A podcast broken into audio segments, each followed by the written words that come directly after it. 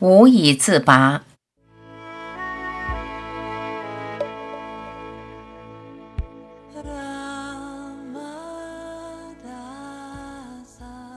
喋喋不休，总想表达，到底要表达什么？安静一下行吗？别不停的讲话，不停的表达，不停的说话，都是废话。所说的都是自己所想的，所表达的都是自己头脑里的。你不能分享，也不能说服，停留在局限的头脑中，说东道西，都是自说自话。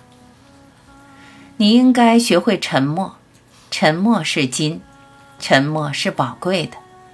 真实只有在沉默中靠近。让头脑消停，不停的自我表达，确实很消耗能量，浪费精力。盲人摸象永远是片面局限的，言语、思想、看法永远是局限偏狭的，自我表达是毫无意义的。你总想说清楚，却永远说不清，这是绝对的。